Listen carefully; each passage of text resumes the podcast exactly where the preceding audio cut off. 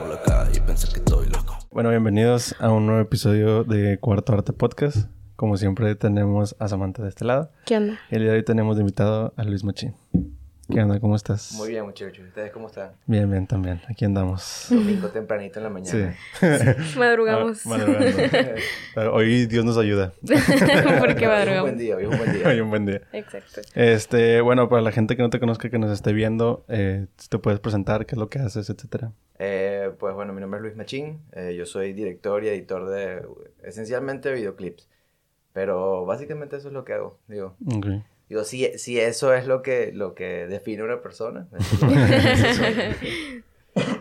Este, bueno, nosotros vamos a hacer como una introducción de cómo te conocimos y todo.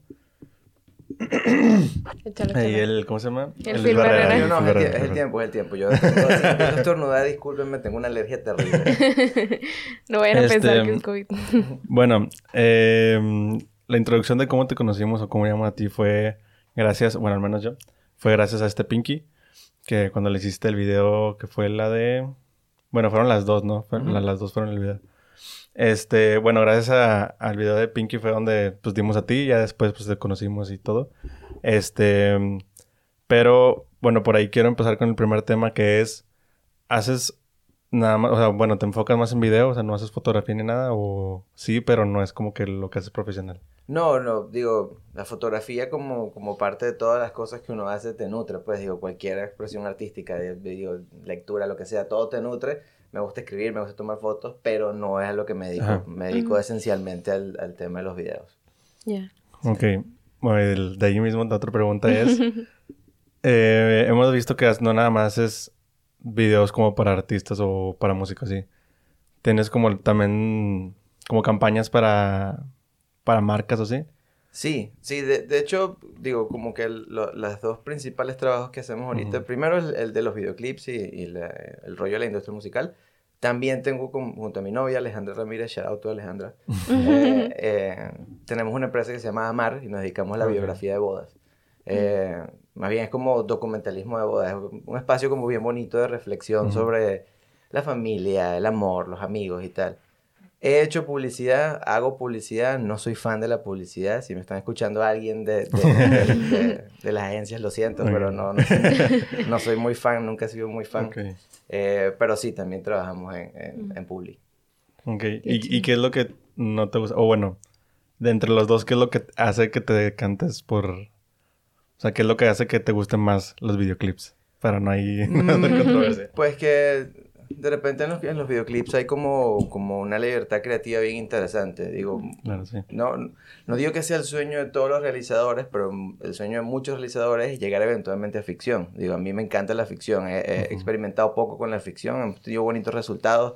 Eh, digo, más allá de, lo- de- de lo que haya pasado con las piezas, es como resultados personales como, como muy bonitos. Eh, y creo que el videoclip se asemeja un poquito más a eso.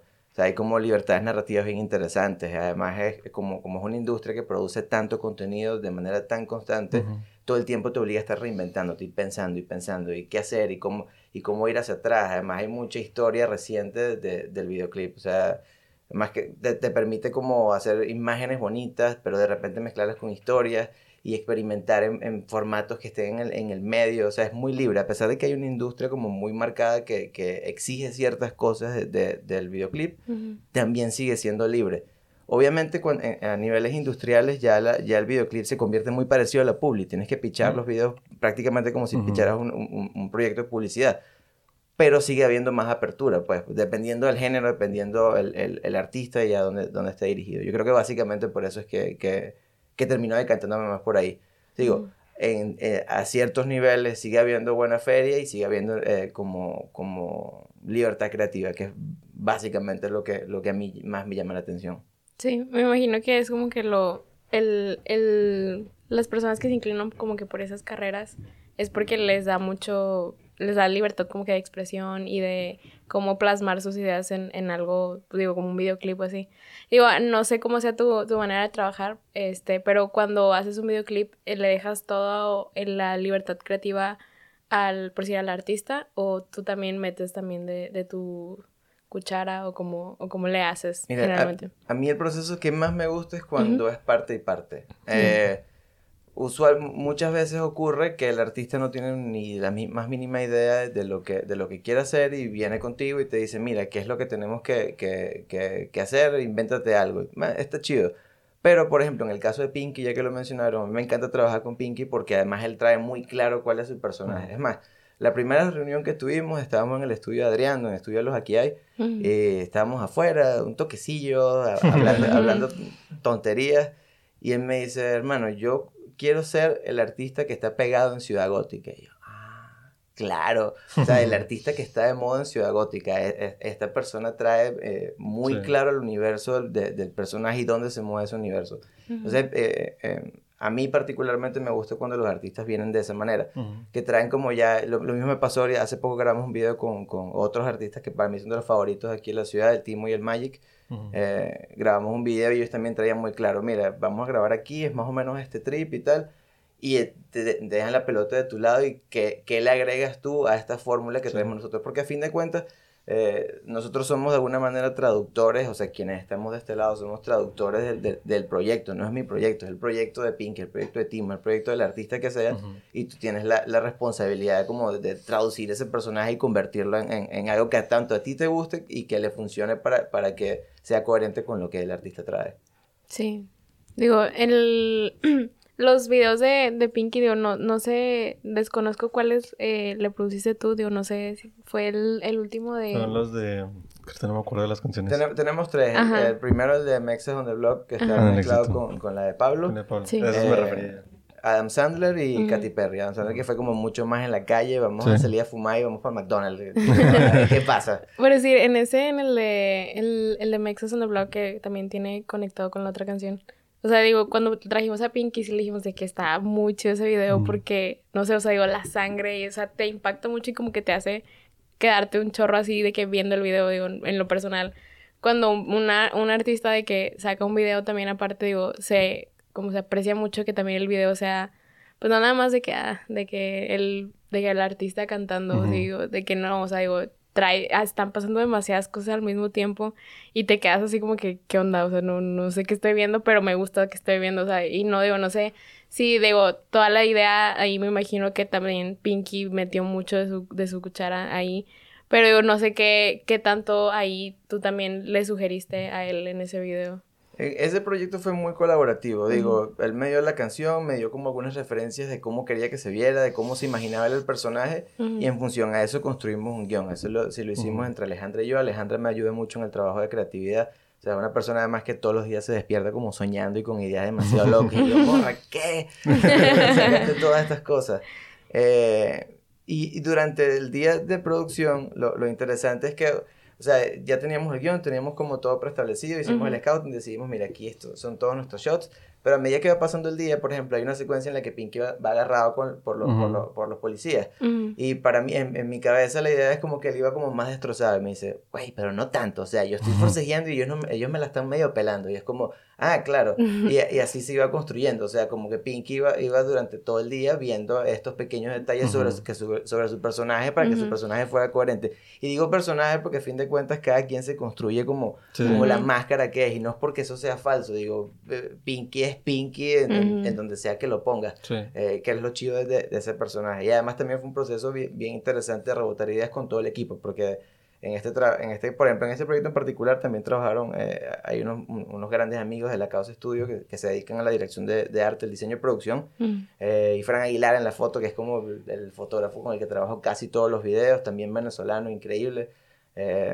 había mucha gente muy buena como, como, como ahí metiéndole, metiéndole cabeza durante todo el día. Yo siempre creo que el trabajo de dirección, eh, hay como dos caminos. O eres completamente nazi e intransigente frente a las ideas, o lo que haces es que permites que haya como un flujo interesante de creatividad durante todo el día y tú tienes la responsabilidad de administrar qué funciona y qué no. O sea, eh, eres un gerente de proyectos, literalmente, es la cosa más godina del universo, pero eres un gerente creativo de proyectos. Sí. Y digo, ahí en el, en, o sea, en ese tipo de proyectos, ¿qué tanto, o sea, digo, no sé, se me vino a la mente ahorita que cada que Pinky, no sé, se le ocurre una idea, ¿te gusta de que también en, en el momento improvisar, o sea, de que, que, van saliendo cosas o te gustaría tener como que todo planeado desde un inicio? Digo, sé que es como un 50-50, pero más o menos como que te gusta hacer a ti. Eh, Es que eso que dices tú exactamente, Ujú. es, es mitad y mitad. Digo, yo, yo veo los guiones también, sobre todo en proyectos como estos, porque, Ujú. por ejemplo, esto es un proyecto igual de bajo presupuesto, es un proyecto como de inversión, realmente en, en creer en la industria de, de- de Monterrey, en creer en los artistas que, que están haciendo cosas aquí en Monterrey. Eh, y digo, en un proyecto como esto tienes el guion, pero por la libertad del, del proyecto, en el medio del día puedes ir in- metiendo cosas acá. En otros proyectos, eh, como donde de repente hay como eh, las ataduras que el presupuesto te, te da, y las ataduras digo porque no le puedes hacer perder tiempo a la gente porque todo el mundo está cobrando al, al segundo que está haciendo algo. Entonces de repente tú ponerte a inventar es Ah, ok, quitarte ya. tiempo tú al final y después quedarte sin planos y porque la productora dice, mira, no hay dinero para horas extras, te chingaste. Y es como, ah, bueno, sí va, tienes que entonces Sí. ser muy específico. Porque además en, en ese momento nadie va pendiente como mucho de, de entenderte ni explorar ni nada. O sea, todo el mundo, desde el gaffer hasta el catering, todos traen como su, su itinerario, el tiempo que tienen que hacer, lo que tienen que hacer y, y- así lo hacen. A mí particularmente me gusta el espacio de experimentar. O sea, porque durante el, el momento ocurren cosas que se ven mágicas y es como, ah, huevo, esto funciona muy bien, vam- vamos a explorar un poquito más por allá. O sea, mm, pero sí, sí creo que es vital eh, llegar a eso con un plan, porque si inventas sin tener ni siquiera un- una ruta de, de, de, de dónde te vas a mover, Sí, puedes divagar, ¿no? Como que- Exacto, totalmente, es un desastre, o sea, Sí. porque terminas inventando todo, puede salir muy bien, es un volado, puede salir muy bien o puede salir muy mal. Por eso mi Ujú. recomendación es como siempre tener el guion lo más claro posible y en el set destrozarlo, si tienes tiempo, obviamente si tienes tiempo, porque además tienes que respetar el tiempo de todas las demás personas Sí. que están ahí. Ujú. Sí, ahorita se me ocurre, bueno, se me viene a la mente que trajimos a este Leo, este, y él nos decía que cuando ha trabajado así en producciones un poquito más grandes, sobre todo él en lo más como el mercado técnico y todo esto, se decía él, o sea, que él impresionaba eso, ¿no? Como que como todo estaba pasando así de alrededor y, o sea, yo nada más estaba enfocado en grabar, tenía como a gente aquí que me estaba diciendo que estaba atenta de que si a la chava se le corría tantito el rímel o lo que sea, este, como que un chorro de gente, ¿no?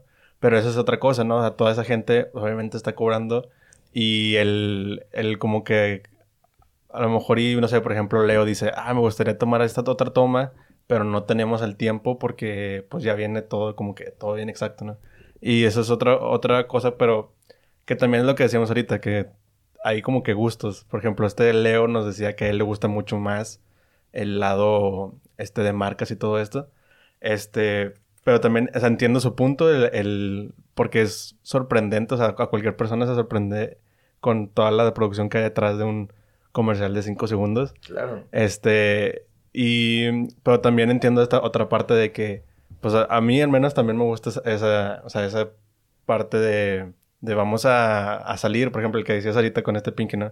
Vamos a salir y a ver qué sale, o sea, te voy a estar grabando y a ver, y a ver qué sale, y ahí sale un muy buen video, porque siento yo, o a mi parecer es lo chido de eso, es de que sale todo natural, porque es el artista siendo, pues, el artista, o el artista haciendo, haciendo lo que hace normalmente el artista. Sí, y a, y a mí, por ejemplo, en ese tipo de proyectos, para mí es ahorita, ahorita es como muy importante. Yo tengo 30 años, eh, eh, ahorita estoy metido en un rollo que es como bien industrial, eh, bien de... eh, tenemos tres días para entregar este video y son estos Ah, equipos enormes de producción y, y flujo de trabajo loquísimo que no, no limita, o sea, obviamente enseñan demasiadas cosas sobre orden, sobre producción, sobre, sobre el, el- lo que hablaba, lo que dices tú que decía Leo, sobre el monstruo de producción que hay Ujú. detrás de, de, de todo lo que consumimos. Pero este tipo de proyectos a mí me recuerdan como cuando tenía 16 años y, y, eh, y no te importan mucho muchas cosas y está como, des- o sea, no hay tiempo, vamos a Ujú. darle, vamos a hacerlo. O- o- obviamente después en- entran las responsabilidades y es como que, ah, bueno, no estás tan morro, pues ya, ya, no, ya no se arma tanto. Pero sí está chido como, como, como recobrar ese, ese espíritu, por así decirlo, punk, porque además Ujú. siento que la, la, la movida en este momento está, va, muy, va, va muy por ahí.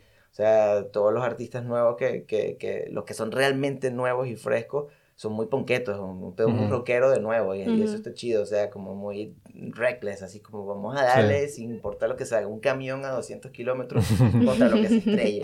Sí, sí, sí, sí lo siento muy así como que yo siempre le digo de que, "Ah, es que sí, es como vida de rockstar, o sea, Mm. porque ya no, no, o sea, no, no, no tienes que ser el rockstar para tener ese estilo de vida, o sea, de que todavía ellos van como que en camino a, a, a emprender de que en su carrera musical, pero de que está muy chido que desde, pues desde que inician se la crean y desde que inician se sientan como el artista que pues en algún punto pueden llegar a ser.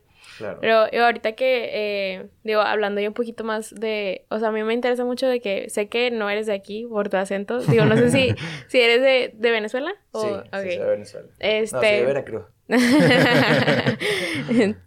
Y a mí me interesa mucho cómo llegaste aquí y no sé, más que nada como que tus inicios de que en la industria, porque sé, a lo mejor no sé si siempre te dedicaste a esto o si eh, fue un, como un gusto que te dio por la, por la fotografía, por el video de que desde chiquito o así. Sí, yo te iba a preguntar también, ¿lo estudiaste o fue como todo muy... Mm, Estudié comunicación social en, en, en Venezuela, en la Universidad Católica Andrés Bello, una de las mejores universidades de- de- del país, digo yo. no, pero la Nosotros escuela- te creemos Sí, la- digo, es la mejor. Eh, eh, es una, una escuela, la verdad, que, que tradicionalmente ha, ha formado muy buenos comunicadores. Y cuando te eliges la carrera, o sea, cuando te- llegas a como la mitad de la carrera, eliges tu especialización y me fui por artes audiovisuales. No te enseñan necesariamente como eh, el uso de programas ni nada, pero te dan noción de todo, de todo lo que ocurre alrededor de, de- del oficio. Pues va desde radio hasta, hasta cine. Bueno, ma- el, el punto es que de- me gradué de eso, eh, empecé una pequeña empresa en, Puerto Ordaz, el- la, la ciudad donde, donde vivía ella en Venezuela, es una ciudad pequeña al sur de Venezuela, muy parecida a Monterrey, pero más chiquita y más culera. ¿Se pueden decir estas cosas? Sí, sí, sí, no pasa no. Ah, bueno. Eh, y no, pero mentira, Puerto Ordaz es lo máximo. Pero el, el- el- punto es que pues ya tenía como dos años trabajando allá y la situación de Venezuela cada vez iba mermando mucho más. O sea, Ujú. era difícil conseguir clientes y tal. Y uno empezando en una ciudad, de- eh, o sea, en una ciudad del interior del país era, era bien complicado. Nos iba relativamente bien, eh, pero no era suficiente, ya no era suficiente. Ujú. Y un día una amiga venezolana que también eh, vive y trabaja acá en, en, en, en Monterrey, yo soy Aguilar, también es realizadora, hace eh, videografía de bodas, experimental y tal. Eh, estaba trabajando en una empresa que se llama Meraki Weddings. Estaba empezando esta empresa, una empresa de, de videografía de bodas. Y me llamó un día como que, mira, hace falta editores aquí, ¿qué onda? Piénsatelo y tal. Al día siguiente le dije, mira, sí, por favor, cómprame un pasaje. Y me compraron un pasaje y me vine para acá. Estuve tres años trabajando en esa empresa, tres años y medio. Eh, estuve director creativo, de editor, de, de, de, de videógrafo también. Eh, convertimos a la marca Meraki Weddings en en un trabajo de equipo también, porque además después que me vine yo, nos traímos a otros venezolanos y otros venezolanos y, y éramos como una legión de un, de, de- de un montón de venezolanos trabajando ahí. Todos eh, fotógrafos, eh, esta gen- gente que sí estudió cine. O sea, estu- estuvo chido porque se juntó mucha gente muy buena que estaba buscando una oportunidad eh, para salir de Venezuela como diera lugar y nos topamos todos aquí, un grupo de creativos bien interesante. Ujú. Eh, y convertimos a Meraki Weddings como una de las principales referencias de videografía de, de- de bodas en, en todo el país, la verdad. Eh, una marca increíble. Em, pues nada, ya después de tres años llega un punto en que digo, también quieres algo más, ya no es suficiente. O sea, creo que eso también es una constante, ya nunca es suficiente. Ujú. Y eso es importante saberlo, nunca va a ser suficiente. Eh, y decidí salirme del- de, la empresa, mi novia se mudó para acá, ella estuvo dos años, dos años allá, decidimos empezar a amar. Y pues nada, de ahí, de ahí ha sido todo, ha agarrado su curso de, de manera muy, muy loca. O sea, eh, de repente me llamaron para un behind the scenes de, de un video de, de, de Rake, dirigido por Nuno Gómez, un gran director, gran amigo también, eh, que ha sido como un, el maestro más maestro de- de- del universo. Me invitó Charlie Nelson, otro director también venezolano que también es como de la industria. Me invitaron a hacer un behind the scenes, hice un par de behind the scenes, después me empezaron a dar los behind the scenes para editarlos y después me dieron, como el año, año y medio después, me dieron la primera edición de uno de Wisin con Ozuna, el de Guistro Amarillo. Y de ahí todo se ha vuelto muy loco. O sea, como, ¿qué, ¿qué es esto?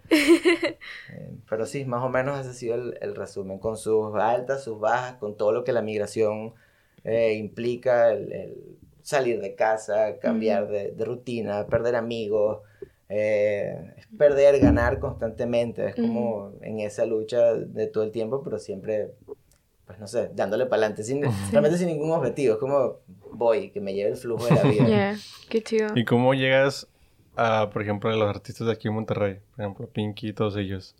O sea, después de, de todo ese proceso. Pues, eh, el prim- em- eh, A ver. es que, es que siempre es como una secuencia de cosas, o sea, se me hace, no, me había puesto a pensar cómo, cómo empezó todo esto. Eh, pero bueno, sí sé que empezó con, con, Josué, un gran amigo también, gran músico aquí de la ciudad. Eh, hicimos un video de, de, de, una canción de, con el Beat Boy, que también es productor de, de, Pinky, un gran productor también de aquí de la ciudad y latinoamericano. Eh, hicimos una, el video de En Llamas y fue un proyecto muy bueno. Además lo hicimos junto a esta gente que les comentaba, las personas con las que hacíamos bodas. También un día nos volvimos locos y dijimos, no, no son solamente bodas, vamos a inventar una casa productora.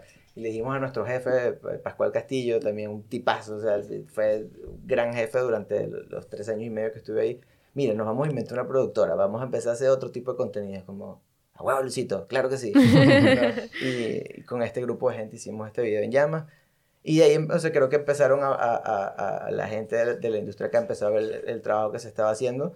Eh, y todo fue fluyendo muy natural. O sea, todo fue como, como simplemente... Y, yo, yo sí tuve el, el, el ejercicio de, de, de, estudiar, pues, quiénes están aquí, qué están haciendo acá, quiénes son las personas que están haciendo contenidos chidos, o sea, digo, o quiénes son los que suenan como que traen algo honesto, que quieren hacer algo de verdad, que quiere crear acá.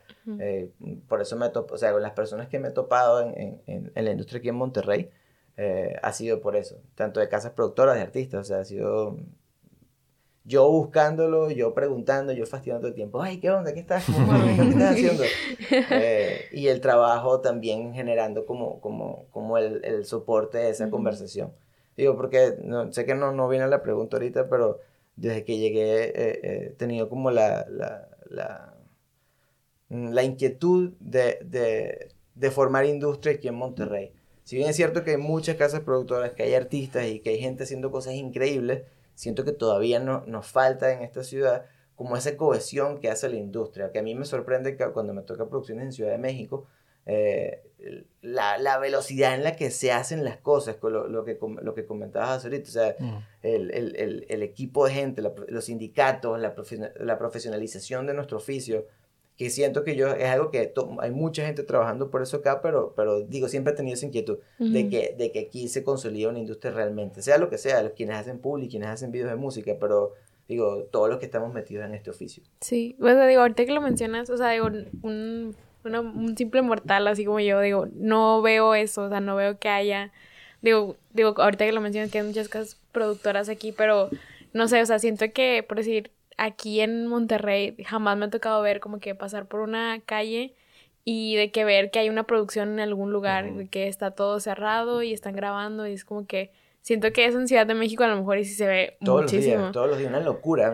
es, absurdo, o sea, son modelos y camiones y todo el mundo como que, ah, la gran ciudad. Ajá, y digo, aquí, digo, también mucha gente como que dicen de que, ay, Monterrey es un rancho y así, y digo, sí, porque pues no no es, nunca, no es normal, o sea, digo, si algún día lo llevo a ver, nunca lo he visto, entonces digo, es así como que, ah, no manches, ¿qué está pasando aquí? O sea... cuando, lo, cuando pasas a hacer tráfico, por Todos se van a quedar viendo ahí, pero sí, o sea, no... Entiendo lo que dices de que, se, que se quiere hacer una industria y digo, qué chido porque no, a lo mejor y no se le da como que tanto el... como el reconocimiento a la gente que está detrás de todo eso, porque me imagino que hay mucha gente aquí que sabe hacer ese trabajo y que hace trabajos increíbles y que a lo mejor porque aquí no hay tanto de eso, se van, se van buscando otras partes y digo, digo, me imagino que tú también no nada más estás aquí, sino viajas y te vas a otros lados a, a grabar y así. Porque bueno, también este Leo, que, que es de otra, otras de las personas que hemos platicado así, que es filmmaker, él también de que a cada rato está de que posteando que está de que viajando y así, yo de que pues qué chido porque pues no nada más te quedas de que eh, en un lugar, digo, no, digo, el, sueño es estar de que, bueno, al menos en mi, en mi parte, qué chido que tu trabajo te, te tenga que mover tanto, o sea, y, de, y que estés así de arriba para abajo, no sé si para ti te guste ese, ese tipo de vida, o sea, ese estilo de vida. Sí, es que es, que es un, es un bueno, volviendo, volviendo a, cerrando ya con lo, lo, otro que estabas diciendo, sí, hay, hay mucha gente que yo creo que además se puede o sea, sí, puede, sí se puede lograr que Monterrey sea ese espacio como en Ciudad de México, porque tiene locaciones que no han sido exploradas del todo en, en, el imaginario visual de, de, de, de, ninguna industria, la verdad, todavía. Eh, hay mucha gente muy talentosa, hay casas productoras talentosísimas, con, hay directores, hay todo, o sea, están todos los, los elementos necesarios para conformar una industria estable. y, y, de hecho hay, gente trabajando con la comisión de cine, no, no sé, realmente desconozco qué, qué ha pasado al final con eso, pero eh, casas productoras y Fantasma, La Tuna, han, han, han, trabajado muy duro para, para conseguir como apoyo y financiamiento para que, para que aquí también se invierta en eso. Eh, y yo creo que se puede. No sé exactamente qué falta. Creo que todos estamos trabajando. En mi caso particular, yo estoy trabajando para, para que eventualmente eso pueda ser así. Para poder traer la chamba que de repente me, me, me, hace moverme a mi otros lados. Pero ¿por qué no traerla para acá? Aquí están todos los elementos. Podemos, podemos ahorrar dinero. Podemos hacer igual productos de muchísima calidad. Podemos tener una industria aquí que, que ponga un montón de gente a trabajar y, a, y a, ganar buena feria además con, con esto. Eh, y sí, es una vida muy itinerante. O sea, está cool y no tanto. O sea,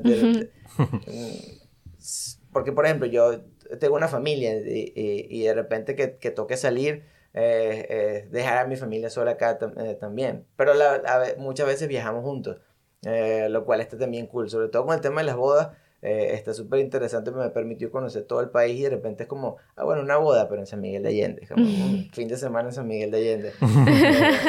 y, y la verdad muchas veces lo hemos pensado y está cool la idea de que esto sea una base, porque además la vida en Monterrey es, muy tranquila. Eh, tiene un aeropuerto que te lleva para cualquier lado del país, entonces digo, ¿Por qué no? Me voy tres días para Miami, hago lo que tengo que hacer, me devuelvo para acá y sigo haciendo mi carnita, o sea, escuchando mis corridos. sí, como si no hubiera pasado nada. Sí, exactamente. Eso, e, eso particularmente está cool. Pero, pero sí, está, eh, obviamente está muy cool poder viajar. O sea, te expande, te, te estimula, eh, te, te, hace traerte otras cosas de otros lados, y ver cómo funciona, te trae energía de otro lado. El ver cómo trabajan en, también en otros lados, ¿no? Sí, cómo viven, más, que cómo trabajan, cómo viven, cómo comen, eh, cómo se ve el cielo, porque el azul de allá es distinto al de acá, cómo son los edificios cómo son los carros, o sea, todo eso estimula, son imágenes nuevas, posibilidades nuevas.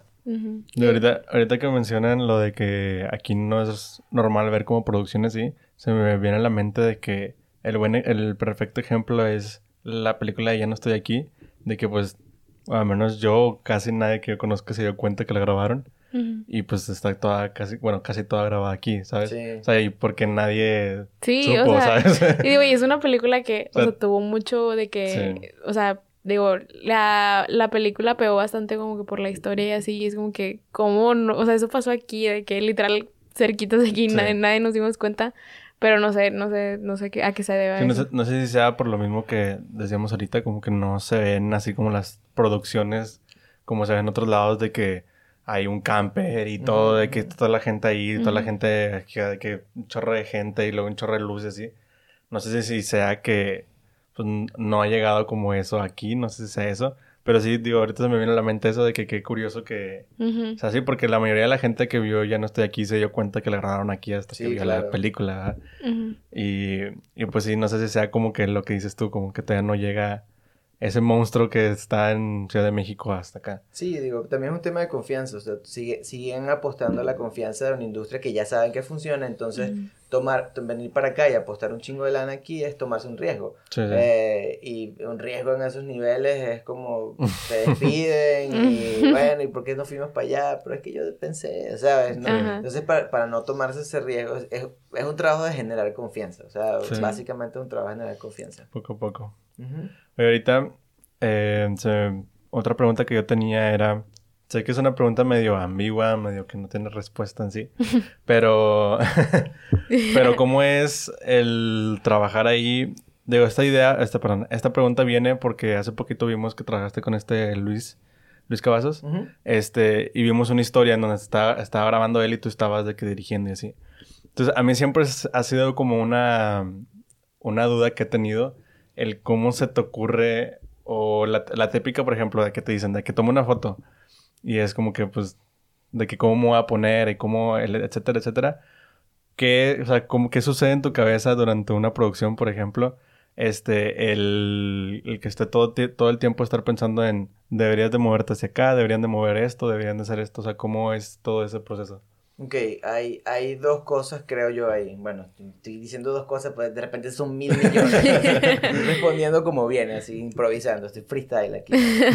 Em, pero bueno, la primera es el, o sea, el orden antes de empezar. O sea, en verdad yo creo que el, el, eh, el, desorden y el soy el artista juegan muy, muy en contra de la creatividad y muy en contra del trabajo. eh, porque te puede funcionar muchas veces, pero el día que no estés inspirado se te acabó el, eh, la chamba. Entonces creo yo que la creatividad es un proceso de, de, de trabajo duro constantemente de ver referencias, de ver fotos, de ver imágenes, de estudiar, porque hay gente que se dedica a enseñar cómo se modela, cómo, cómo funcionan las poses, eh, cómo funciona la luz en una cara, qué, qué hacen unas sombras malas aquí, qué hacen unas sombras buenas o para qué sirven esas sombras, no sé. Uh -huh. eh, hay, hay, hay, mucha como psicología y estudio y trabajo detrás de todo eso. Entonces, en una producción como esa, por ejemplo, eh, agencia, esto era de, de, de, Brands and People, ya trae como toda su creatividad más o menos establecida uh -huh. sobre, sobre qué es lo que, lo, cuál es el tono de esto. Porque, por ejemplo, me, me, me setean al principio y me dicen, el tono es que toda esta gente está muy feliz porque está usando este eh, determinado producto. Entonces yo sé que no puedo poner a nadie agüitado porque uh -huh. no se trata, bueno, de repente es una apuesta, pero en este, en este caso en particular no.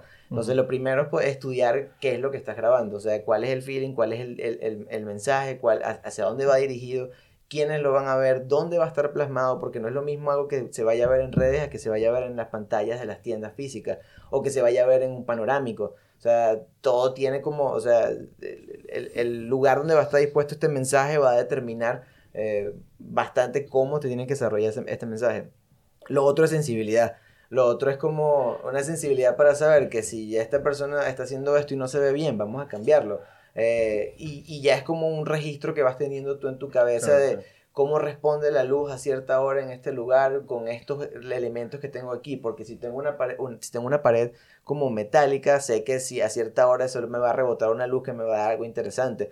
O, o, o, sé que hacia allá tengo un contraluz que me, me, hace necesitar contexto a la hora de contar la historia, porque no todos los planos pueden ser aquí, sino un, un plano grande. O sea, son como una serie de, de, de cosas acumuladas que se vuelven ya intuitivas eh, pero más relacionadas a la sensibilidad, el tener los ojos abiertos y a ver, y a, a, a sentir, yo, yo soy muy de, de, de por ejemplo, en la edición eh, a veces lanzas algo y se siente bien, y dices, le metes cabeza y dices, no, es que esto no debería aquí, porque tal, no, se sentía bien la primera vez, porque, porque voy a negar ese sentimiento al, al principio. Al fin de cuentas somos animales y tenemos instintos, uh -huh. y, y, para esto también funciona. O sea, creo yo que, resumiendo la respuesta, eh, el proceso creativo va de, de, dos cosas. El primero, el estudio, la preparación previa frente al, al, al, al problema creativo que te, que te, vas a enfrentar. Y lo otro es la sensibilidad y, y, y, que también tiene que ver con aprendizaje, con nutrirte, con ver muchas sí, cosas. Con tu y procesar, exactamente. Y, procesarlas y poder repetirlas una y otra vez en, en tu cabeza.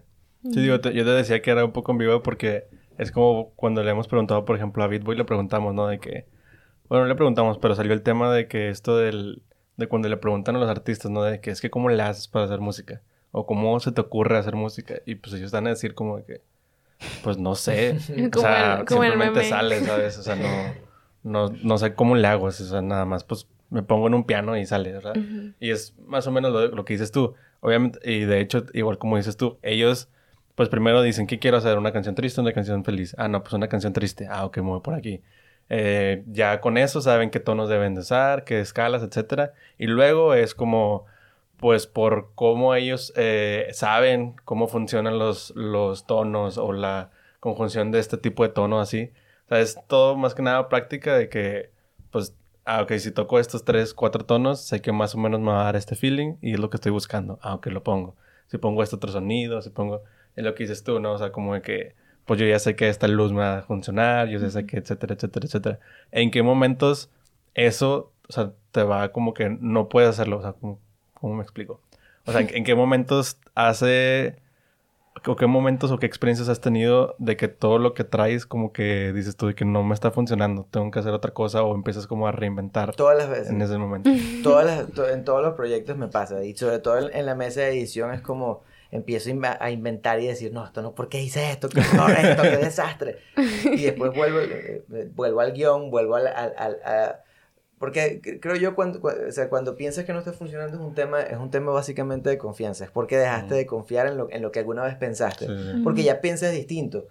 Pero no significa que eso que pensaste alguna vez está completamente equivocado. Entonces vuelves a la raíz y vuelves a, a, a, a lo que habías planteado y dices como que, por alguna razón esto me pareció sensato alguna vez. Yo no sé por qué, pero me voy a ir derecho contra, contra ese plan.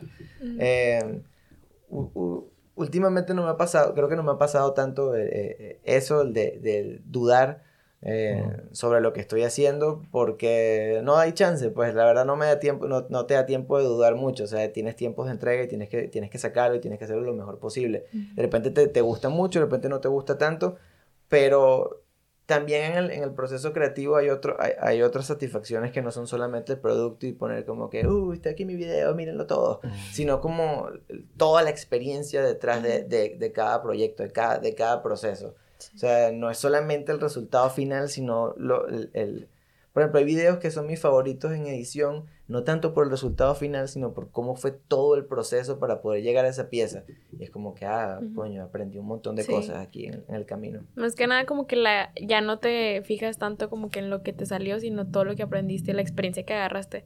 Porque en base a eso te trabajas, o sea, sigues volviendo, o sea, el, la próxima vez que tengas que grabar algo así, ya vas a pensar en todo lo que te pasó esa, esa uh -huh. última vez y ya estás como que pensando en tu cabeza ya hay más como que factores que van a influir en tu producto final. Sí, Aparte siento que eso es como muy... O sea, como que te inspira mucho, ¿no? A, a seguir con lo que estás haciendo. O sea, a mí, yo me identifico mucho ahí, por ejemplo, con esto del podcast. De repente nos pasa como que pues ya sacamos, de que ya sacamos el, el episodio y así. Y no sé, no tiene demasiadas visitas, o no tienen las visitas que normalmente tendría. A lo mejor sacamos el clip y el clip ni lo pelan o lo que sea, ¿no? Y decimos de que, ah, pues estuvo medio flojo este episodio. Pero luego piensas en la plática que tuviste con el, el invitado y dices, güey, qué buena plática tuvimos, mm. de que estuvo muy chido esa plática, nos rimos mucho, etcétera, etcétera, etcétera. Y eso como que contrarresta el, no le fue muy bien, pero la plática estuvo con madre, tuvimos una nueva amistad o lo que sea, como que eso como que hace que digas tú lo que dices tú, o sea, a lo mejor ahí no fue como que lo mejor que hemos sacado, pero me gustó mucho la experiencia de conocer a la persona, ¿sabes? Claro, y te permite, eh, estando ya en ese, en ese lugar, te permite el proceso de introspección de preguntarte, ¿qué fue lo que hice mal? ¿Lo publiqué a mal hora? Este, uh -huh. ¿Estaba muy largo? ¿Estaba muy corto? O sea, y, y ese proceso es como súper sano mientras sea sano, claro, de, de, repente te obsesionas y dices, soy sí, una sí. mierda, soy lo peor que en el mundo. Y porque pasa, sí, claro. todos los que están en el mundo creativo eh, pueden entender que eso ocurre cada dos días, ¿sabes? Sí. Eh, pero yo, yo ahorita soy como, como mucho del, del, del rollo de, de, de, estar presente y conectar. O sea, y, y, conectar, por ejemplo, estar sentado aquí hablando con ustedes se me hace increíble. Un domingo a, hablando de cualquier cosa, uh -huh. sentado, bueno, con, con ustedes, ustedes tres, aquí hay otro chavo ya. eh, y, y, y, creo que eh, eh, enfocarse, por ejemplo, en, en metas. Eh, a ver, es importante tener metas, es importante decir, yo quiero estar allá, yo quiero uh -huh. hacer esto y visualizarlo y ponerte a decir, yo quiero estar metido en ese rollo y, y, y, trabajar en función a eso, pero que no sea esa como la, la, única, la, un, la única forma de satisfacer a la felicidad. Uh -huh. Porque ¿qué pasa cuando, y, y, esto no son palabras mías, esto es de un gurú de internet, totalmente de, de, de, autoayuda de internet, cosas que la gente, los treintañeros hacemos cuando, ya, ya verán. Eh, pero pero la, la, cuestión es que este dato plantea que si tú, te, si, si tú decides vivir tu vida en, en, función a metas, cada vez que cumples una meta sí. se te agota la felicidad. O sea, sí, y entonces tienes que ponerte una nueva y entra un hueco de infelicidad. Pero si estás como consciente del proceso en el que, el que estás atravesando, creo que yo que es mucho más enriquecedor. Sea bueno o sea malo el proceso. Uh -huh. Pero, ah, pero, pero no sé si, si recuerdan la película Click de Adam Sandler. Yo uh -huh. siempre la tengo muy ah, presente. Este vato empezó a hacerle fast forward a toda su vida solamente para omitir los momentos culeros, pero después se dio cuenta que tampoco vivió los momentos chidos, entonces sí. como, wow, se me fue todo esto y no me di cuenta que, qué es lo que había estado pasando. Uh -huh. Sí, eh, digo, el, el, el, a mí esa película me gusta mucho por, por ese, ese mensaje que te da. Y digo, no, a lo mejor la película te da risa o así, pero en realidad tiene un, un trasfondo uh -huh. muy deep, o sea, porque justamente ahorita estamos como que en, en esa edad, por decir, ahorita yo voy a cumplir apenas 22 años y digo, no... Increíble. Pero, y, o sea, digo, no sé, estoy en el punto en el que no sé qué quiero, o sea, ya voy a acabar la carrera y, o sea, la carrera fue como que nada más porque tuve que escoger algo, no fue como que, ah, sí, me encantan los negocios. Pero, o sea, digo, en realidad, en un futuro no sé qué quiero, no sé qué, no sé si me gustaría seguir viviendo aquí, no sé si quiero irme, o sea, a otro país. Y digo, ahorita la, la, como que el, todo el rollo de la pandemia así, que digo, a todo mundo nos afectó de que, y te hizo de que pensar un chorro. Por estar encerrados en tu Tenemos casa. demasiado tiempo. Sí. Para pensar, o sea, y... Demasiado. Ajá. Y no sé, o sea, como que llega a ese punto en donde ya no estoy como que disfrutando lo que está pasando ahorita porque nada más estoy pensando en, en el futuro y estoy pensando en qué voy a hacer, de que cuando me quiera comprar una casa y de que ocupo tener un trabajo, de que para ganar dinero, así, o sea, como que ya no estoy concentrada en lo que me está pasando ahorita, sino nada más estoy pensando en de que qué voy a hacer, qué voy a hacer, qué voy a hacer. Y no sé, o sea, ahorita que lo mencionas, como que, pues si, si hay como que en base a las metas, si puedes, es- o sea, conseguirlas. Pero llega un punto en el que a lo mejor puede ser demasiado tóxico y que te obsesionas con una meta y Mucho. ya no estás pensando en, en, en lo que te está pasando ahorita, o sea, estás nada más pensando en el futuro. Y pues es la, la típica frase de que no, que no pienses en el pasado ni el futuro, quédate en el presente. Y aunque suene muy cliché, pero sí es, es cierto, o sea, es... Un, un comentario sobre los clichés. O Ajá. sea, cuando uno está más morro, escucha los clichés, es como que, ay, mamá, ya basta de los clichés. Pero cuando, cuando empieza a pasar la vida y todo, con todos sus ups and downs, como es la vida de todas las personas, te das demasiada cuenta que, digamos que la verdad es un círculo infinito, así, imposible de, de- de llegar a lo que es, lo que es la verdad. Los clichés son unos puntitos escondidos dentro de ese círculo. Sí. Y son frases que eh, los humanos han pasado demasiado tiempo repitiendo porque, eh, eh, ¿cómo se llama? Envuelven realidad, o sea, envuelven Sí. cosas que son Sí. reales, que son, ah, claro, ya entiendo por qué me decían Sí, esto. Ya entiendo a qué se refería esta frase, ya entiendo Ajá. esta típica frase. Sí, digo, siempre, o sea, cuando a veces estamos platicando así de que, ah, como diría mi mamá, o sea. Ajá, Y porque- como de tu tía, o sea. ajá, como suena muy de que, ay, cosas que dicen tu mamá, pero son ciertas, o Son sea, súper ciertas. porque tú, las mamás siempre tienen la razón para todo, o sea, totalmente, siempre. totalmente. Yo, yo tuve también un tutor de tesis que, que fue como un, un maestro, o sea, uno de los grandes maestros de, de mi vida y yo todavía, todavía tenemos co- contacto y, y de repente me acuerdo de alguna lección durante, ahí esto, estamos hablando de hace ocho años y es como que, ¡qué bolas! Claro, ya entiendo lo que me estabas intentando decir hace, hace ocho años, porque digo... Primero, nunca, nunca dejas de aprender y, y un disclaimer importantísimo, creo yo, de la vida es que nadie tiene la más mínima idea de qué coño está haciendo con su vida. Sí. Nadie, nadie. Ni, ni los que crees que se la saben, ni los adultos, ni nadie, nadie. Porque Ujú. siempre, siempre va a haber una, una, una duda, o sea, siempre hay una, un- una duda de, de qué más, qué sigue. Sí. Eh, y por eso creo yo que es importante el, el, el, el, el- el tratar de estar presente. Se disfruta todo mucho más. O sea, la- lo bueno y lo malo. Lo sientes más duro lo malo, lo sientes eh, mejor lo bueno. eh, pero estás más consciente que, de qué te está pasando. Sí. es, más, es más fácil como reinventarse y, y, y, y procesar de manera más rápida si, si estás metido en el aquí y el ahora. sí. Ah, también siento que ese tema, por ejemplo, puede ser como del otro lado, de que mucha gente se obsesiona con el sentir de que, de que no, pues es que yo siempre vivo con el presente y no tiene un, no tiene un plan, ¿no? Y es como, también no seas como tan drástico de las dos maneras, ¿no? Sí. Claro. Porque de repente lo que pasa es de que pues estás tan en el presente que tu plan, de que de repente te van a llegar, porque pues los años siguen pasando, ¿sabes? O sea, y cuando tengas 30 o 40 años no tienes la misma facilidad de, de cuando tienes 15 o 20 años. Y... O 30. O 30. o, sea, se- o sea, las cosas van cambiando y algo que siempre tengo muy presente yo es de que no importa qué hagas o no importa qué pase contigo, el mundo sigue girando y el mundo sigue haciendo lo que tiene que hacer. Hace, hace tiempo le decía yo a Sam que yo iba hacia su casa y se estaba, cerca de ahí se estaba quemando una, no me acuerdo qué era, una chatarrera o algo así. Ese, pero era una nube de humo así pasada de lanza. Este, y un señor se baja del camión y como que se da cuenta, ¿no? O sea, como que se acaba de dar cuenta y se queda viendo así como que, ah, no mames, o sea, se está quemando. Y luego yo, lo me, yo me le quedo viendo al señor y el señor se le queda viendo al- a la nube de humo y se da la vuelta y se va. ¿Sabes? O sea, y, sabe- y- y digo yo, pues no mames, o sea, el señor acá está viendo que se está quemando la chingada algo y se ve que impresionante así. Y luego vuelto alrededor y todos están con sus vidas como si nada, ¿sabes? O sea, cerca de nosotros se está incendiando algo y no sabemos qué puede pasar. Pero yo tengo mis cosas que hacer, yo tengo que ir a casa de Sam y de ahí nos tenemos que ir a otro lado. ¿Sabes? No- y no nos importa, o sea, y seguramente las personas que están ahí la están pasando muy mal. Hay mucha preocupación dentro de ahí. Los bomberos están de que en chinga. Una familia ajá. muerta. O- o lo que sea, ¿no? dolor. Ajá, Sí. lo- lo- puede, puede- puede haber mil cosas pasando en ese momento, pero a ti no te importa. Claro. Y, no es, y no es malo, o sea, no es que, no, me tengo que preocupar de todo, sino que es, pues simplemente así es. O sea, Sigues con tu vida. o sea, en este momento se está muriendo gente y no estamos preocupado, ¿sabes? Claro, digo, te vuelves loco también. Ajá. o sea, Sí. o sea, Exacto. pues, si vives la vida de todo el mundo, Ajá. también te, te, Te una vaina te vas a explotar. Dios, así, harto viendo todo desastre que está ocurriendo allá abajo.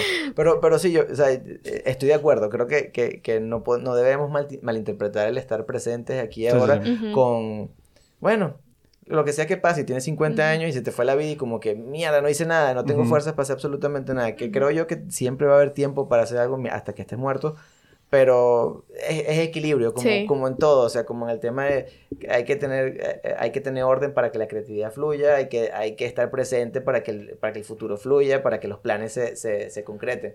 Porque también pasa que de repente tienes planes, pero no te enfocas en, el- en, en- lo que estás haciendo en este momento, entonces no haces las tareas que tienes que hacer para tú llegar a, a- a- ese objetivo. Ujú. Porque estás obsesionado nada más con el objetivo, no, no con las tareas de día a día. Sí. Porque es, es, es un trabajo de día a día. O sea, pararse, editar, quieras o no, en mi caso.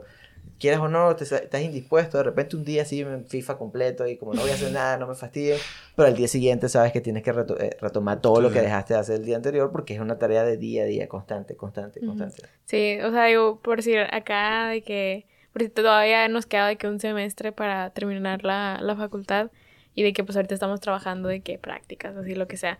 Entonces, o sea, digo, llega el fin de semana y como que te olvidas un poquito de, de todo lo que, de, de lunes a viernes, de que escuela y trabajo.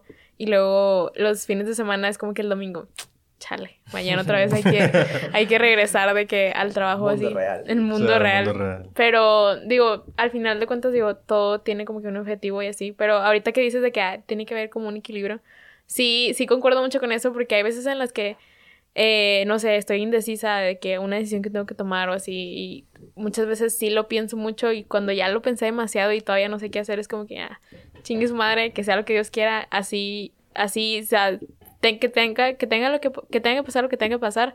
Pero a muchas veces sí, sí recurro a, a ese, Voy a ponerlo de bio, chingue su madre que sea lo que Dios quiera.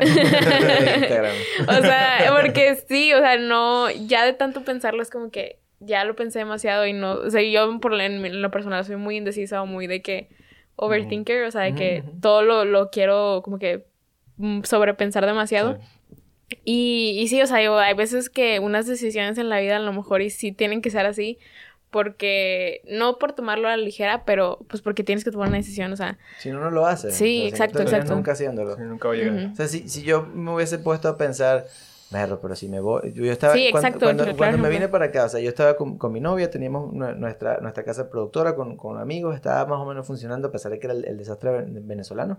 Eh, si me pongo a pensar, oye, pero es que si me voy, si, y si Alejandra termina conmigo, pero que mis papás, mis amigos y tal, no, no, mejor, no, estaría todavía en, en Venezuela, quién Sí. sabe, en una mina, yo, Salomon Bandy, diamantes de sangre. Pero ahí como, bueno, sí va, vamos a ver qué pasa, un salto al vacío, un salto Sí. en bungee. O sea, ese tipo de decisiones, o sea, digo, el claro ejemplo de que una persona que se va a ir a vivir a otro país es una decisión grande, pero si lo piensas demasiado, puede que no te vayas y pues mejor de que salta, o sea, dale ya. Porque entre más lo piensas, menos lo haces y estás perdiendo tiempo, porque pues como ya dijimos, el mundo sigue avanzando y los años siguen pasando y pues tú te quedaste donde mismo, entonces la, el consejo para los que nos están viendo es que Sí. hagan, háganlo. Vivan sus vidas, muchachos.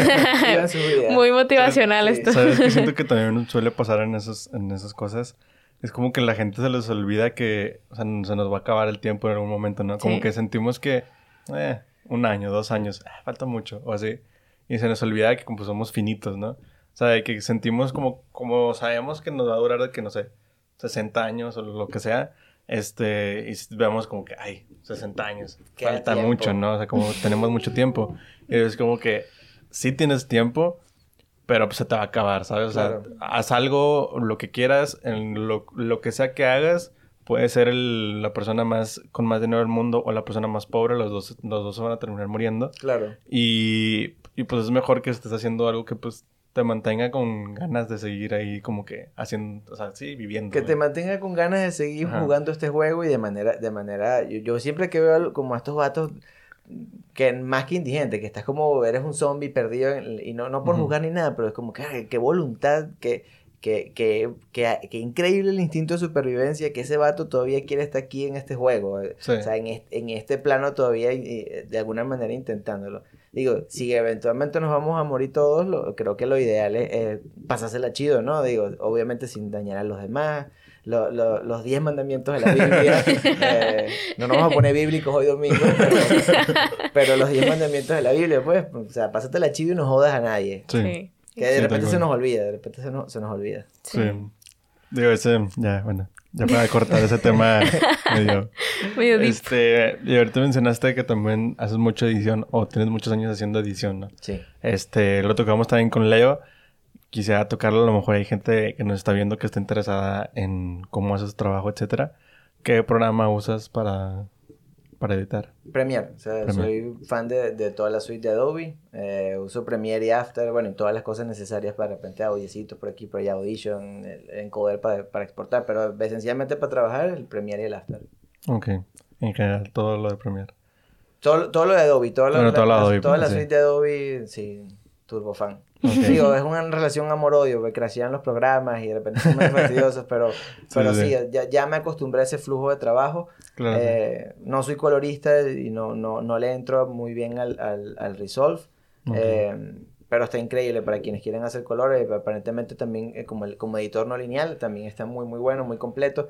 Sí, sí maximiza todo el, el, el flujo de trabajo porque en la suite de Adobe tienes que estar saltando de programa en programa y linkeando y tal. Digo, si tienes la licencia no hay problema, todo, casi todo se linkea siempre muy bien.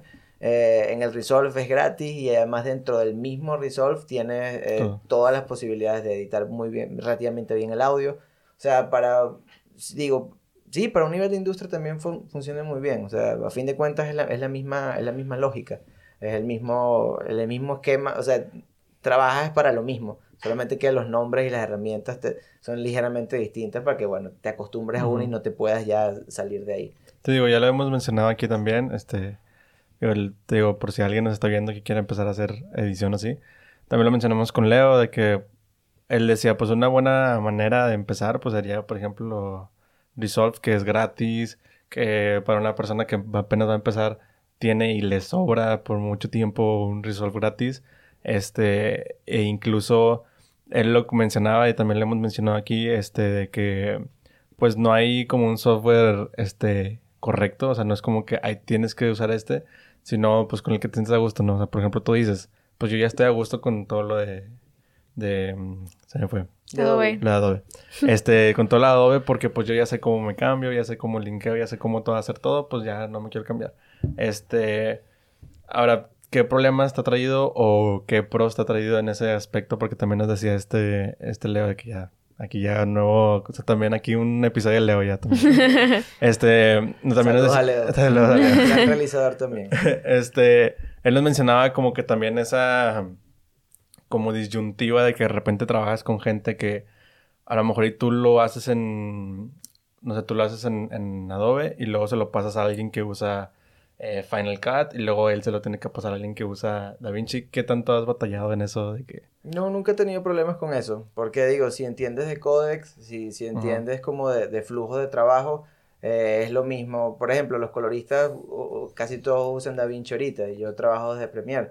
Eh, entonces, en el flujo de trabajo que, que tenemos establecido, este, te le- yo le envío todos los recursos necesarios como para que él cuando vaya a abrir su programa en este lugar no, no tenga ningún problema. No tengo problema. Eh, el único problema que he tenido es que yo por puñetas, la primera vez que me tocó hacer un proceso de, de estos como de con flujo de trabajo de mucha gente, envié todo incorrecto y me reventaron eh, el teléfono porque era con unos coloristas que se llama eh, Company Tree, una casa que está en Los Ángeles, hacen los colores de videos de Weekend, de todos los videos increíbles que uno ve, eh, eh, tienen una horda de, de coloristas e increíbles. Y yo, bien puñetas, como que, ah, bueno, aquí está mi video y tal.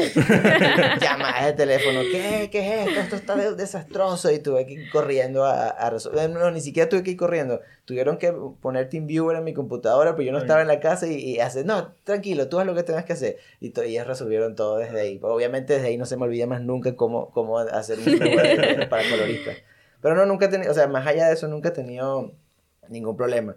Porque digo, todos son programas que, que, que entienden que detrás de eso hay una industria que necesita que los flujos no sean tan difíciles entre uno Sí. y otro para que, para que no se detenga. El, eh, porque si, si estas aplicaciones, estos programas se pusieran trabas unos a otros, hacen un desastre no, no para ellos, un desastre para la industria, porque entonces obligarías a todo el mundo a, a- a- Usar uno. a usar uno, uno solo y ya. Eh, lo cual en este momento, ahorita hay como, hay como tres software. El, el, Avid, el Avid Media Composer, que es como el gran clásico del, del, del cine. O sea, es como el, el, el, el- del cine tradicional eh, es el que, el que usan. La gente de la vieja escuela, eh, los duros, bueno, muchos usan Avid. Eh, Premiere se ha ganado su espacio entre la industria desde hace mucho tiempo también. Y el más nuevo de todos es el, es Resolve, Sí. el Da Vinci. Eh, pero sí, no tenía problema. Aparte de eso. Pues bueno, para, vamos a ir cerrando. Sí. Este, nada más si puedes mencionar para la gente en dónde te puede seguir. Eh, pues en, en cuál, en cuál En aquel. Acá. Bueno, eh, estoy en Instagram como Luis Machín. Eh, es una cara de un monito como con la cara cortada. No sé si vieron Cementerio de Mascotas, pero si vieron la imagen del niño de Cementerio de Mascotas, ese soy yo. Eh, eh, sí, estoy como Luis Machín en todas las redes. En Vimeo también estoy como, como Luis Machín. Ahí tengo como el- el- gran parte del trabajo Ok. que he hecho en estos últimos años eh, arriba. Ya. Ahí, ahí Perfecto. Facebook, WhatsApp no se los voy a dar. ¿Algún proyecto que puedas mencionar que tengas este permitido mencionar que tengas así próximo? Mm, bueno, ahorita estoy trabajando con un director que se llama Death of Jan, es un, un chavo de la nueva generación de directores de- de- del urbano. Eh, no sé si, si, si puedo hablar de- del proyecto que estamos haciendo, pero estamos trabajando juntos eh, ahora. Eh, él, él ha dirigido ahorita videos de, de Fate, de, de Lee Bryan, de Kevo. O sea, está como eh, en- entre el sonido under del- de, la nueva generación del, del urbano. Él es uno de los, de los directores que está dándose muy duro. eh, Ok. un- un muy buen chamo. Hay varios, hay, hay, hay varios durísimos ahorita. Todos son, están entre 19 y 23 años lo- lo- los directores a los que le están dando impulso ahorita. Estamos trabajando en ese. Hace poquito salió un par de videos, uno que dirigí el año pasado en Ciudad de México, primero que dirigí con, con, Postela, que es una casa productora venezolana que producen como... También es de las otras ca- casas productoras grandes que producen el reggaetón eh, eh, latinoamericano. Eh, y salió también ese mismo día la edición de uno de Wisin con Jay Cortés. Está, eh, se llama Fiel, está bien chido, la canción está buenísima, un palazo de canción. Em, pero sí, el, pro- el proyecto en el que de hecho tengo que seguir ahorita saliendo de acá es este con, con. Jan. Va a estar bien interesante. Es como, este sí es mucho más cortometraje que videoclip, a pesar de que es un videoclip, pero tiene mucho de ficción. O sea, Ok. Es lo que le digo, o sea, tú, tú quieres ficción, pero te metes en videoclip y no sabes cómo va a llegar. Pero se te da esta energía que eventualmente eso, eso va a pasar por ahí y aparecen proyectos como este que te permiten el- exactamente el punto medio de decir, ah, mira, esto, eh, esto se parece más a lo que yo estaba buscando editar desde hace un tiempo. Metido, o sea, es que nunca sabes a dónde te va a llevar. O sea, Sí. nunca sabes a dónde te va a llevar. Lo que decías, tú tienes que lanzarte. Si no te lanzas, no sabes, no sabes qué es lo que viene. Sí, Pero bueno. exacto. Ok. Pues bueno. Muchas este, gracias por Muchas gracias por venir. Gracias a ustedes por la invitación. No, nada. Este, bueno, ya nada más para cerrar. Los que nos están viendo o escuchando, no se olviden de seguirnos en las redes sociales. En Instagram estamos como Cuarto Arte Podcast. Ah, sí. Ah, Pero, no, menciona lo de Twitter. Ah, y bueno, en Twitter estamos como arte-bajo-cuarto. Espérate. Este, también mencionar que estamos grabando como siempre en Coworking Monterrey. Y para cerrar, pues vamos a, a dar como un regalo a nuestro invitado. Una Este- disculpa Regalos. antes, antes de, de dárselo, una disculpa a los que ya vinieron en el año. Somos demasiado distraídos y nos, Sí, se no nos ha olvidado traerlo, pero es una excusa para que vuelvan a venir. este, pero sí, les damos un regalito a los que vienen. Qué padre. Sí, estos son, escoges de que eh, cinco stickers, Ujú. los que tú Bueno, quieras, A ver, a y ver, ya. Aquí va a haber un corte para que nos haga... Sí, para no ver te si- Sigue me- escogiendo stickers. sí. y al final nada más nos enseñas que, que escogiste. Bueno, aquí ya... Ahora sí ya los escogió todos. Un Este, shout out a, a chicos rodantes que Ujú. son los que nos di- regalaron estos stickers. Gracias, este. chico rodante. Vamos a ahí dejar van a ahí. estar- ahí van a estar el link también abajo para que vayan a la tienda. Este, y pues esos son los que eligió. Si los puedes mostrar allá o acá. bueno, donde- quieras. Puro malandreo, mi pana. Llega. Y también, pues fue uno de a todos los que le hemos dado esto, pues les damos uno de- que es el de cuarto arte. Y, y ya tiene puesto ahí el, el pin de material POP. Voy a salir de, de publicidad andante. O sea, como esos, este, de los camiones, ¿no? De que las rutas que traen así toda la publicidad. así. Este, pues bueno, ahora sí ya, muchas gracias por venir. Gracias Este, chicos. eh, fue una muy buena plática, muy chida la plática. Este, y pues nada, ahora sí ya Gracias todo. por vernos, escucharnos. Em, ¿Qué más? Ah, bueno, también les hemos estado recordando de que se suscriban al canal porque más del 80% de los que ven los videos no están suscritos en el canal, así que pues Dele, no les cuesta nada. y pues nada, ahora sí. Muchas gracias por vernos, muchas gracias por escucharnos y nos vemos en el siguiente episodio. Bye. Y pensé que estoy loco Replicando packs con Pablo con el coco Si me ven por la noche la poli prende los focos Pero si no me conoce solo me pidió una foto Me miran por la calle y pensé que estoy loco Replicando packs con Pablo con el coco Si me ven por la noche la poli prende los focos Pero si no me conoce solo me pidió una foto No es calidad eso que fuma. De noche es algo como un puma. Cuidado que esta trampa te tumba. Motita sin cocos, el flaco se fuma. Andamos sonando en Monterrey. El compa Freshman rolando everyday. Poderoso ya no fumo haze. Flash de guapo, pinky 06. Yeah, el flaco no para, no uso ropa cara. Te juro que con mi 720 nunca me para. Tu movie caducada, tu joven es educada. Pero dijo que tu video está ropa prestada.